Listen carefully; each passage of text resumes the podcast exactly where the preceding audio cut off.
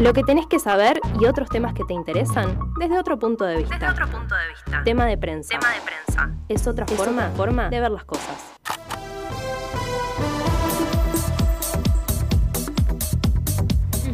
Y 20 de la tarde en todo el país. Bajó bastante la temperatura, 13 grados hace. Acá en el estudio estamos de Sí, fiesta. Está hermoso. Sí. Acá Está hermoso. está hermoso. Eh, y vamos a pasar a la parte más seria de este. Es programa. seria. Es seria, tengo que decirlo. Eh, no, eh, hablando en serio. Eh, bueno, vieron que siempre eh, a, nuestra, a la justicia argentina se la critica, con Sí. razón, por muchas cosas. Siempre llega tarde, nunca llega. Bueno. Amén. Eh, tenemos un caso que es histórico Sí. en nuestra justicia eh, que se está dando en este momento, en, en- en estos días se está dando. Esta semana la Unidad de Derechos Humanos de la Fiscalía Federal de Resistencia, de la ciudad de Resistencia, capital de Chaco, Sí. solicitó la realización de un juicio oral y político por la verdad, lo titulan ellos. Sí. Eh, porque la Fiscalía de la investigación este, indica que en Napalpí, es una localidad de Chaco, hubo una masacre en el siglo XX, estamos hablando del siglo pasado, y bueno, es hora de que el Estado argentino eh, rinda cuentas. Mirá. Sí. Eh, la masacre de Napalpí, para los que no saben y, y- y no está muy bien, no está muy difundida en Yo nuestra no historia, idea. yo nunca la, la- la escuché nombrar, Mm. escuchamos creo que masacres en la Patagonia, Sí.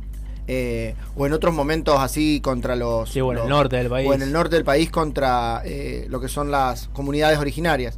La masacre de Napalpí eh, sucedió el 19 de julio de 1924 en el territorio nacional del Chaco. Todavía no era una provincia, era un territorio que, bueno, eh, estaban los hombres blancos y los indios, lo, perdón, los pueblos originarios, en ese momento se decían los indios, y se realizó una matanza sobre una comunidad Cuom y otra Mocoit. Fueron 500 personas aproximadamente.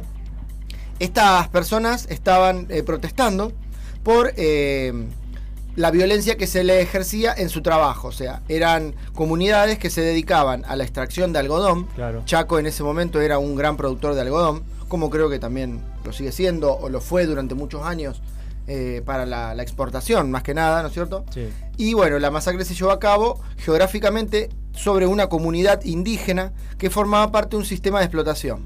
Este sistema de explotación estuvo entre 1911 y 1956.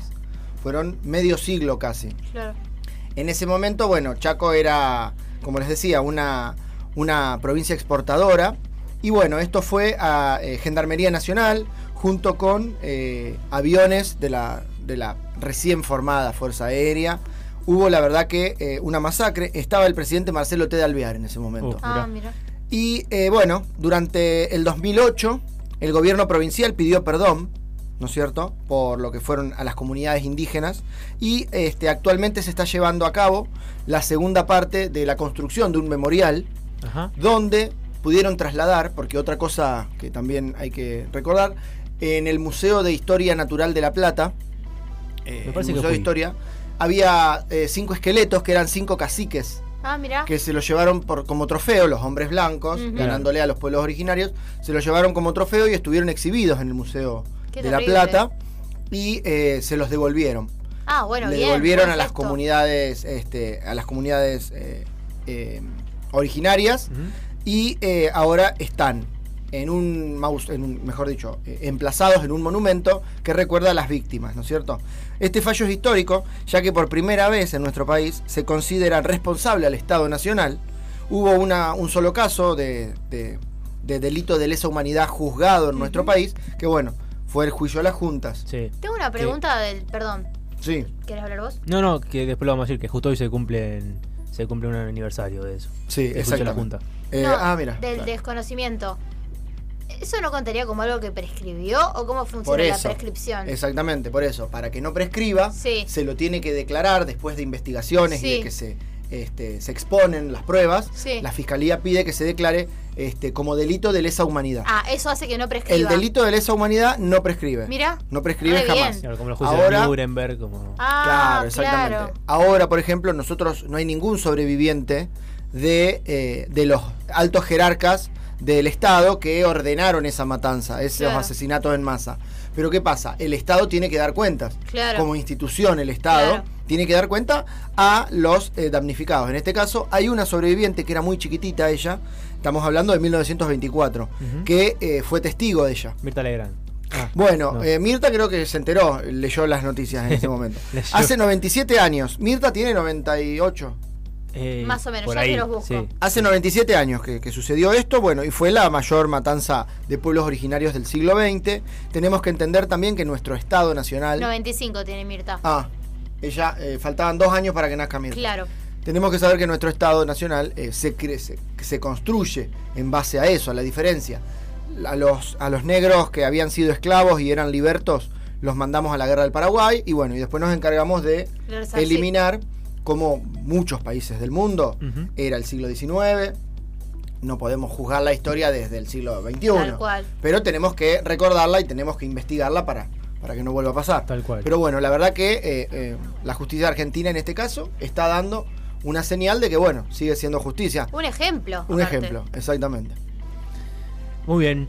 Eh, ¿Qué más tenemos? Tenemos un evento Me en este momento. En este momento se está dando. En, this moment. In this moment se está dando eh, lo que se llama la noche de las librerías. Qué copado. A partir de las 18, hace una hora y 26 que comenzó en nuestra ciudad la Noche de las Librerías. Es una actividad gratuita donde, eh, obviamente impulsada por la Municipalidad de Rosario, que fomenta eh, que se visiten la cantidad de librerías. Es la segunda ciudad más, eh, Con más después de. Buenos Aires, con más librerías del país. Qué. La ciudad de Rosario, librerías de todo tipo.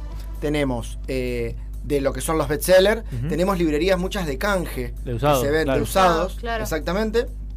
Y bueno, va a haber, eh, van a estar abiertas durante la noche hasta las 24, si no me equivoco, donde bueno, eh, va a haber también en, en- durante, en la peatonal Córdoba y en la peatonal San Martín, donde se concentran la mayor cantidad de Sí. librerías, va a haber también este, espectáculos Qué copado. y la verdad que hay un mapa que podemos este, encontrar en el Twitter de la eh, Secretaría de Cultura de la ciudad. Ya. Ahí Después está lo podemos mapa. compartir nosotros también. Lo podemos Sí. compartir porque tengo el link acá en mi mano y eh, ahí están todas las librerías de todo el centro y, y- y también en el macrocentro. Eh, es muy grande el amplio, el, el pedazo de, de ciudad Sí. donde se concentran la cantidad de librerías que hay. Qué copado. Eh, es- están, están libres para recorrer. Libre y gratuita la Eh. entrada a todos lados y bueno, eh, Compren libros. compran libros. Hoy solo, ¿no? No es el fin de semana. Hoy solo, viernes 22 desde las 18. Bien. Es una jornada.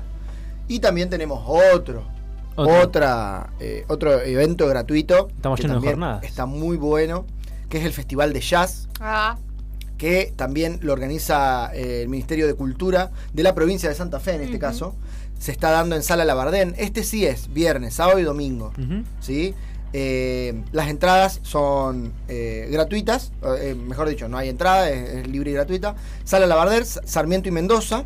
Y este, bueno, hay 19 eh, artistas muy, importante, muy importantes en, en lo que es el jazz. Mirá.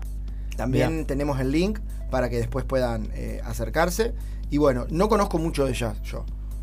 Yo tampoco, pero una música experimental copada para pasar el rato a mí me gustaría ir. Sí, que- sí, aparte se me ocurre que, que- que- que es algo más, un ambiente agradable.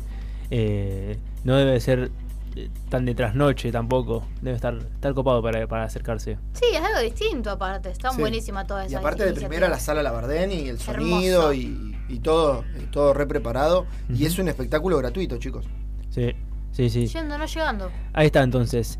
Festival de jazz, eh, Eh, Noche, de, las librerías. librerías. Tenemos de todo para, para andar haciendo en estos días en la ciudad. Sí, sí.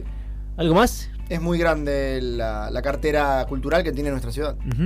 Qué lindo que se reactive. Sí, sí, sí. sí. Eh, bueno, ¿algo más o vamos a escuchar un poco de música? Vamos con la música. Vamos con música y ahora nada más venimos con eh, efemérides y de todo un poco. Dale.